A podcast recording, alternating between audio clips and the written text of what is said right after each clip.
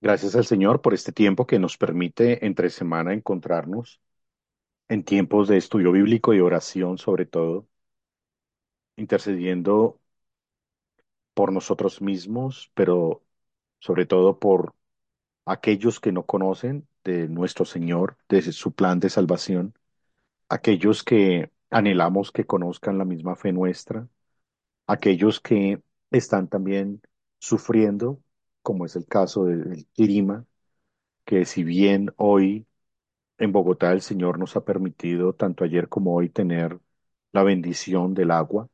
Esto no solamente pues para sofocar los incendios, sino también para alimentar las fuentes hídricas. Gracias al Señor por tantas bendiciones en medio de su providencia, pero sobre todo hoy para nosotros, gracias al Señor porque nos bendice escuchándonos como hijos y hablándonos como Padre. Es muy especial tener esa comunión con el Señor. Y al tener esa comunión con el Señor, tenemos confianza de que Él es nuestro Padre y que todas las cosas están en un control eh, especial, soberano, por Él, y también que las circunstancias no pueden opacar el amor que el Señor nos tiene, el que, el amor que Él extiende hacia su propio pueblo, hacia la iglesia. Entonces, gracias al Señor por esto también, que Él gobierna todas las cosas, nuestra vida gobierna la iglesia. Vamos a tener eh, nuestra reflexión bíblica en el segundo libro de Reyes, en el capítulo 2. Segundo libro de Reyes, en el capítulo 2. Y deseo que dos personas, dos personas, antes, o bueno, cuando yo se los pida, tengan el, texto de Josué, el texto de Josué, capítulo 4, versículos 19 al 23, y el texto de Josué, capítulo 5, versículos 10 al 12. Josué 4, 19 al 23 y Josué 5, 10 al 12. Y cuando yo se los pida, lo pueden leer. ¿Quién tiene Josué 4? Yo, pastor. David va a leer Josué 4, 19 al 23 cuando yo te lo pida. Listo, sí. Y otra persona que tenga Josué 5, 10 al 12. Yo lo tengo, pastor. Vani va a leer Josué 5, 10 al 12 cuando yo te lo pida. Gracias. El texto de Segundo de Reyes, en el capítulo 2, empieza diciendo lo siguiente. Aconteció que cuando quiso Jehová alzar a Elías en un torbellino al cielo, Elías vino con Eliseo de Gil- Gilgal. Y dijo Elías a Eliseo, quédate ahora aquí, porque Jehová me ha enviado a Betel. Y Eliseo dijo, vive Jehová y vive tu alma, que no te dejaré. Descendieron pues a Betel, y saliendo a, Eliseo los hijos de los profetas que estaban en Betel le dijeron, ¿sabes que Jehová te quitará hoy a tu señor de sobre ti? Y él dijo, sí, yo lo sé, callad. En ese, en ese orden de ideas, ese, esos versículos, tres versículos, vamos a, a darnos cuenta que el narrador bíblico se anticipa a mostrarnos lo, o, se anticipa a dirigirnos en el texto, en el tema que va a suceder, que la primera frase dice, aconteció que cuando quiso Jehová alzar a Elías.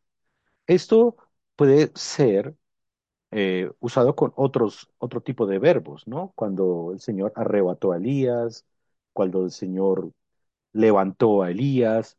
Eh, eh, podemos usar cualquier tipo de verbo siempre y cuando tengamos claro varias cosas. Lo primero, Elías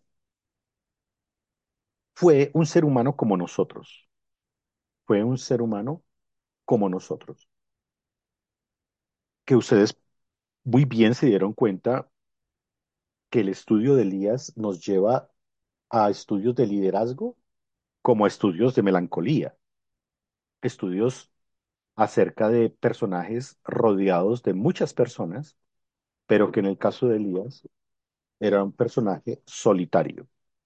Elías fue un líder solitario y, con un matiz de personalidad eh, poco relacional. Es decir, lo que estamos mostrando o lo que yo pretendo mostrar por las escrituras es que Elías no fue un ah, superhumano o no fue de una creación especial. Y tal vez es por eso que en la crucifixión de nuestro Señor, eh, esa es una de las partes, eh, cuando, eh, el Señor, cuando el Señor Jesucristo se refería a nuestro Padre, al Padre, Elí, Elí, lama sabactani, los fariseos que estaban ahí, los judíos preeminentes decían, está llamando a Elías, porque eso estaba en la mente del pueblo judío, que Elías iba a volver, tanto que se confundió el ministerio de Juan el Bautista con Elías. Mire las características.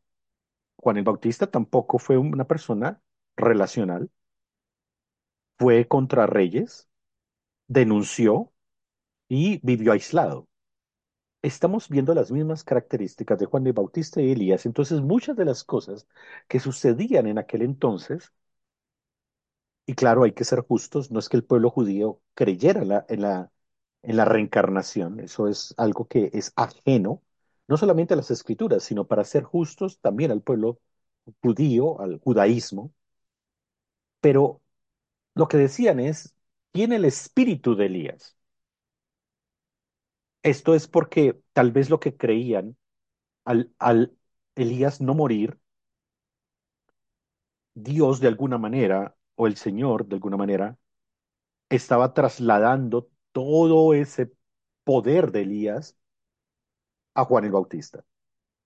Sabemos que el Señor sí lo hizo, pero no a Juan el Bautista, sino lo hizo a Eliseo, que es lo que vamos a ver más adelante. Pero entonces hay que dejar por sentado que Elías fue arrebatado en un torbellino junto con otro personaje en la Biblia que se menciona en el Génesis como Enoch, que no vieron la muerte, o no estuvieron, o no pasaron por la muerte. Al no pasar por la muerte, es ya fácil decir que los dos únicos personajes que mencionan las Escrituras que no murieron son Enoch y Elías. Y estamos frente a este personaje.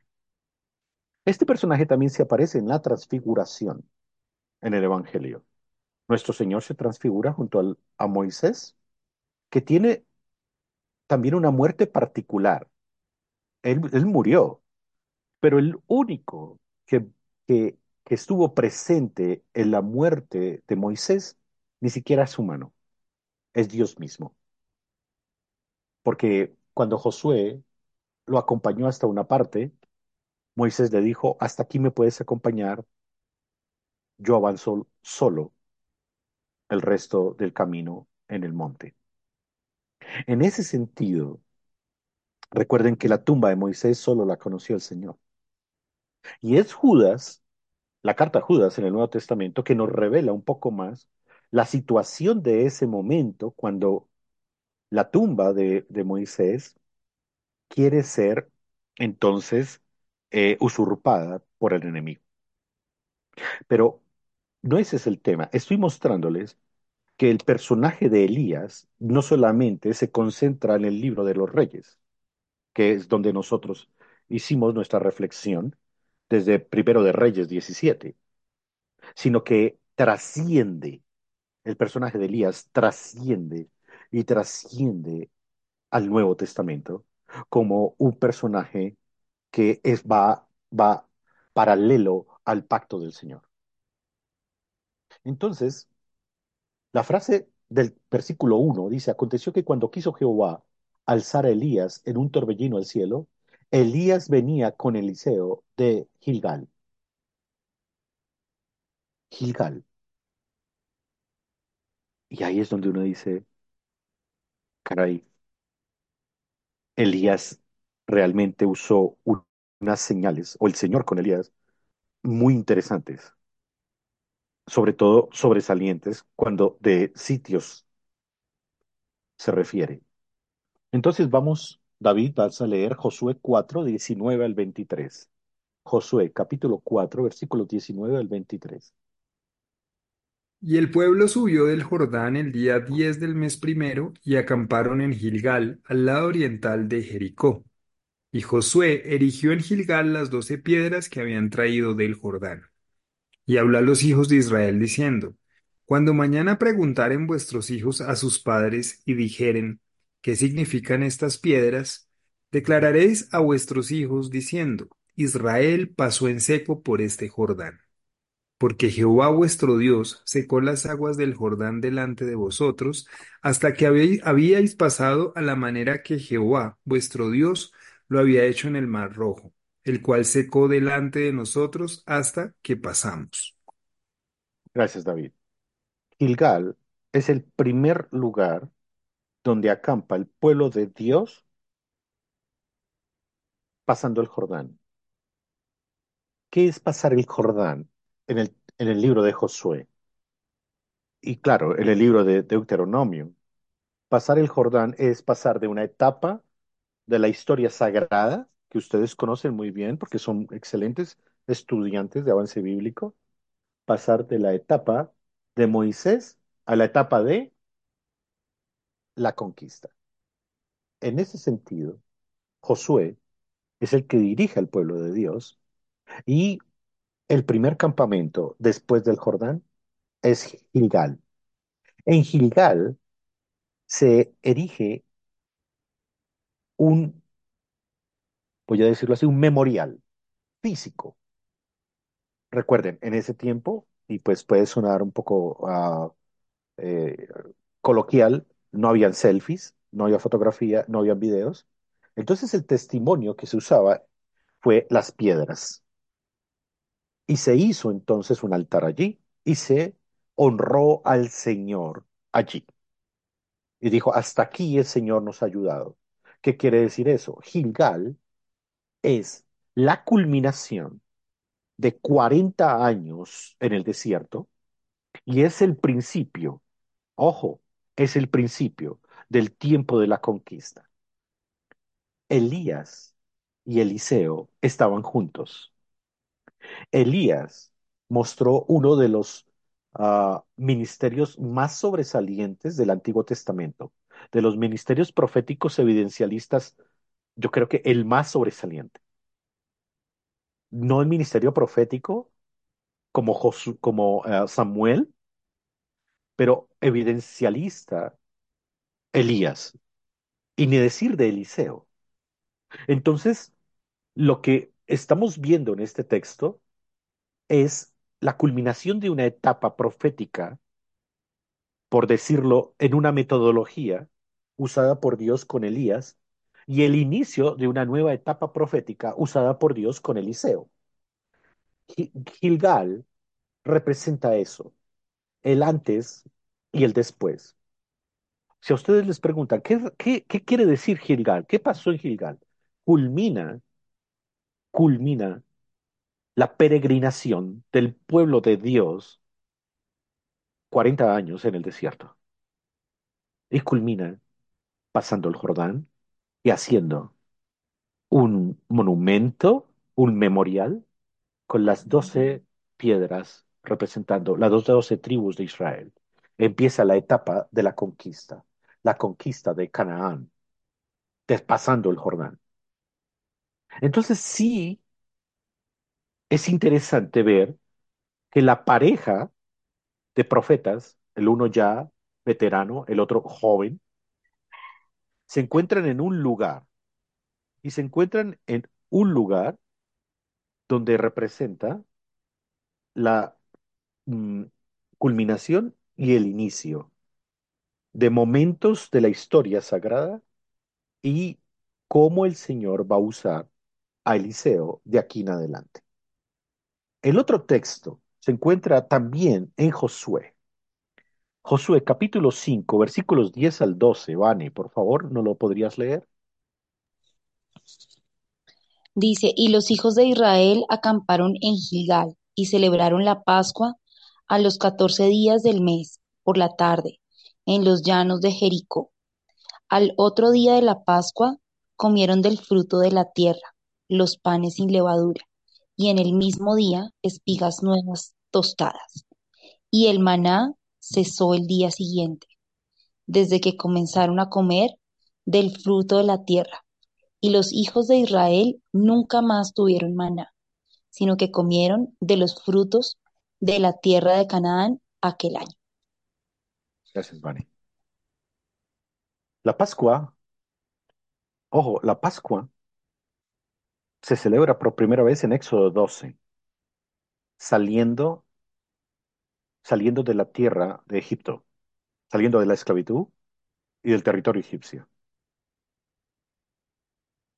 Y la instrucción que da el Señor es que lo primero que tienen que hacer el pueblo de Dios, y esto está en Deuteronomio, al pasar el Jordán es no olvidarse de la ley y sobre todo no olvidarse de su pacto.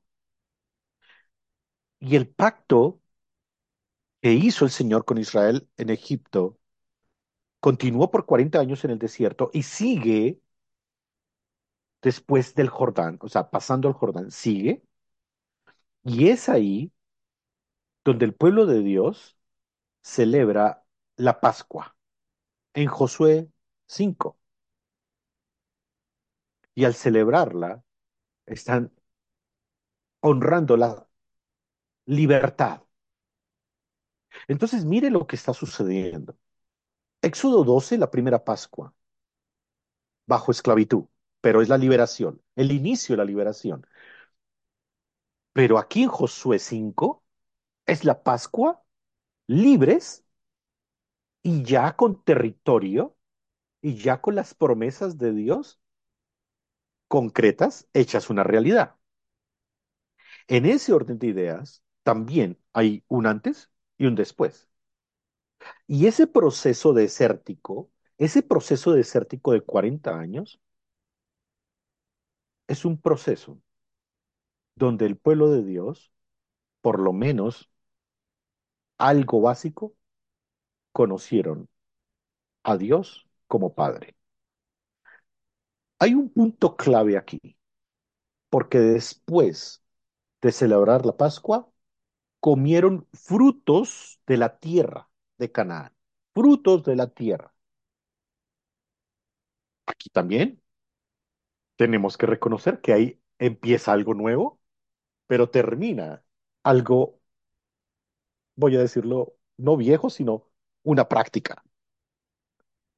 Al terminar, al comer ellos de los frutos de la tierra, Dios cesa el maná. El maná, en la historia sagrada, tenemos que relacionarlo con el desierto y con el trato del Señor en la peregrinación. El trato del Señor en la peregrinación. Van a comer de lo que yo les doy, una comida única todos los días. Es la misma comida. Al pasar el Jordán, comen algo diferente, no cultivado por ellos. Ojo, no cultivado por ellos, pero sí de parte de Dios, Dios les da esa comida.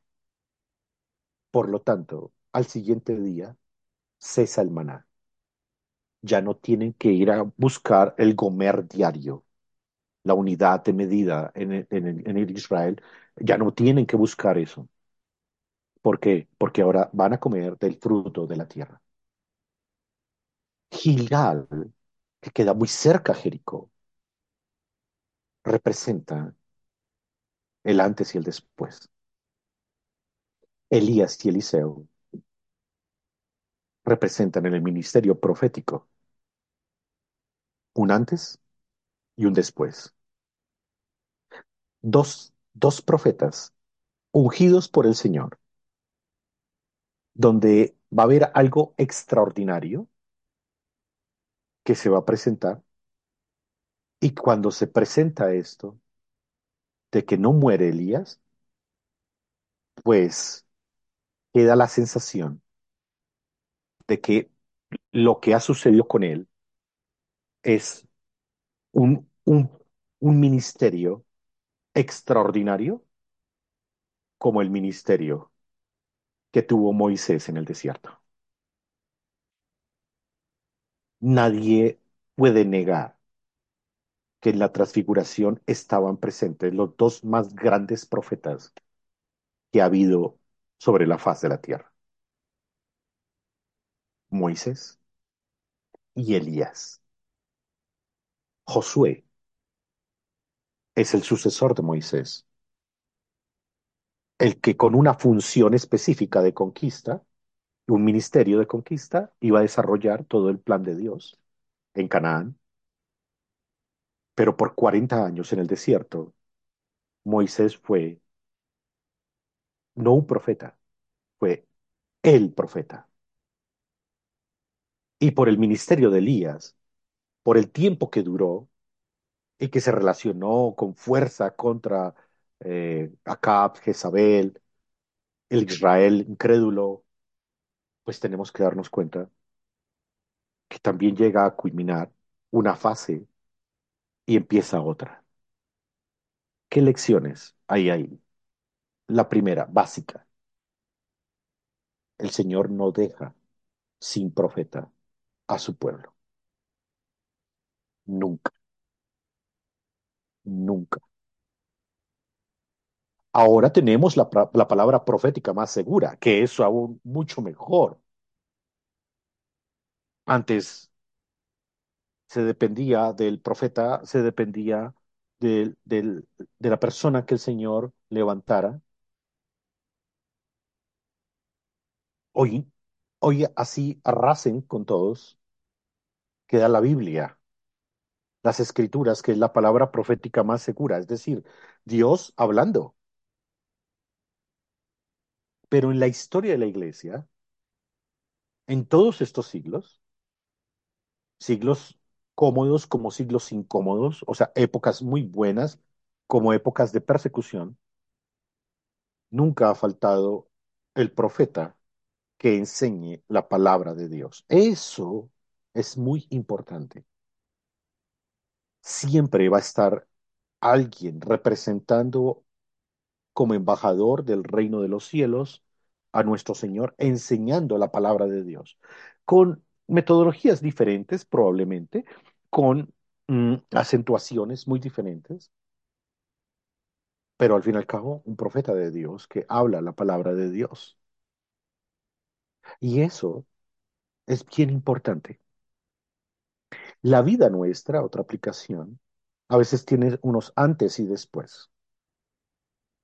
Tal vez el antes y después más marcado en algunos de nosotros, que por ejemplo no nacimos en hogares de la fe bíblica, es que el Señor se reveló algún día a nuestras vidas y nos convirtió. Nos convenció de pecado, de justicia y juicio, aplicó la, aplicó la obra de Cristo a nuestras vidas, nos dio vida por su Santo Espíritu y creímos. Entonces nosotros uh, tenemos un antes y un después, lo que el Nuevo Testamento llama un viejo hombre y el nuevo hombre, y también el Señor Jesucristo, por allá en Juan eh, capítulo uh, 3, si no me equivoco, con el diálogo con Nicodemo, entonces es necesario nacer de nuevo. Entonces si hay un antes y si hay un después. Realmente todos lo tenemos, pero es mucho más acentuado en aquellos que de alguna forma no disfrutamos de una niñez bíblica. Pero siempre va a haber un encuentro con el Señor en alguna parte del camino. Y eso es bien importante porque tiene que ver con la relación que tenemos con el Señor o el Señor cómo se relaciona con nosotros. Y es lo que vamos a ver desde hoy y todos los jueves, cómo el Señor se relacionó con Israel, cómo el Señor se relacionó con Siria, cómo el Señor se relacionó también, llamémoslo así, con Judá, por medio de Eliseo. Eliseo, diferente a Elías, fue relacional. Y Eliseo respondió a necesidades de reyes, de políticos, como de personas sencillas. Hizo cosas diferentes, Elías. Es más, señales más, tal vez, evidenciales. Y, y murió. Pero lo que quiero decirles es que sí hay una, una continuidad del mensaje divino en nosotros, en nosotros. Que sí hay una continuidad del mensaje divino en nosotros. El Señor no nos deja sin palabra, el Señor no nos deja de recordar quiénes somos, quién es Él y qué tiene Él que ver con nosotros y nosotros con Él. Siempre, siempre nos va a hablar. Así tú no abras la Biblia un día, por decirlo de alguna manera, Él te va a hablar por su providencia. Siempre tendrás una relación con Él. Si ya la inició el Señor, no la va a culminar sino hasta el día de Cristo. Es decir, cuando ya estas cosas pasen y disfrutemos de la plenitud del cielo, cuando ya no tengamos que ver con vidas laborales, transporte, que ya no tengamos que ver con escasez o con pruebas o con los mismos, con nuestra misma personalidad que a veces tiene matices pecaminosos, que lo que no, ya no tenemos que estar en esa tensión, en ese estrés. Ese es un antes, porque va a llegar un momento en que ya, pues, las escrituras dicen, solo un parpadeo. Pablo lo dice, solo un poco de tiempo. Entonces, sí vemos momentos muy claves en las escrituras y de lugares geográficos. A veces nosotros leemos, bueno, Gilgal, pero cuando lo relacionamos, decimos, hay cosas muy profundas ahí. Y la culminación del ministerio de Elías, porque no puedo decirte la culminación de la vida de Elías, porque no murió, no solamente se concentra en el torbellino, sino lo que el Señor quiso mostrar. Yo lo llamo un mojón, también puede ser un lucero, que nos da de interpretación de su pacto en el Antiguo Testamento, reflejado en el Nuevo. Y siempre va a surgir de preguntas que le hacemos a la Biblia. ¿Y por qué tenía que ser Moisés y Elías en la transfiguración? ¿Por qué no fue el rey David y Salomón?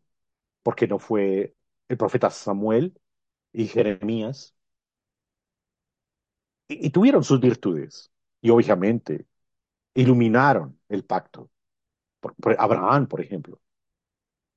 No, fueron los dos grandes profetas que culminaron su ministerio de manera muy especial. Y ellos en la transfiguración hablaban con su Señor, el más grande profeta que ha existido y que existe porque Él vive, nuestro Señor Jesucristo. Nuestro Señor Jesucristo, que aunque murió, resucitó al tercer día. Eso es mucho más que el arrebatamiento en un torbellino, porque venció la muerte. Y lo que mostró Elías como una tipología, o no Elías, el Señor con Elías, fue una tipología de lo que iba a pasar.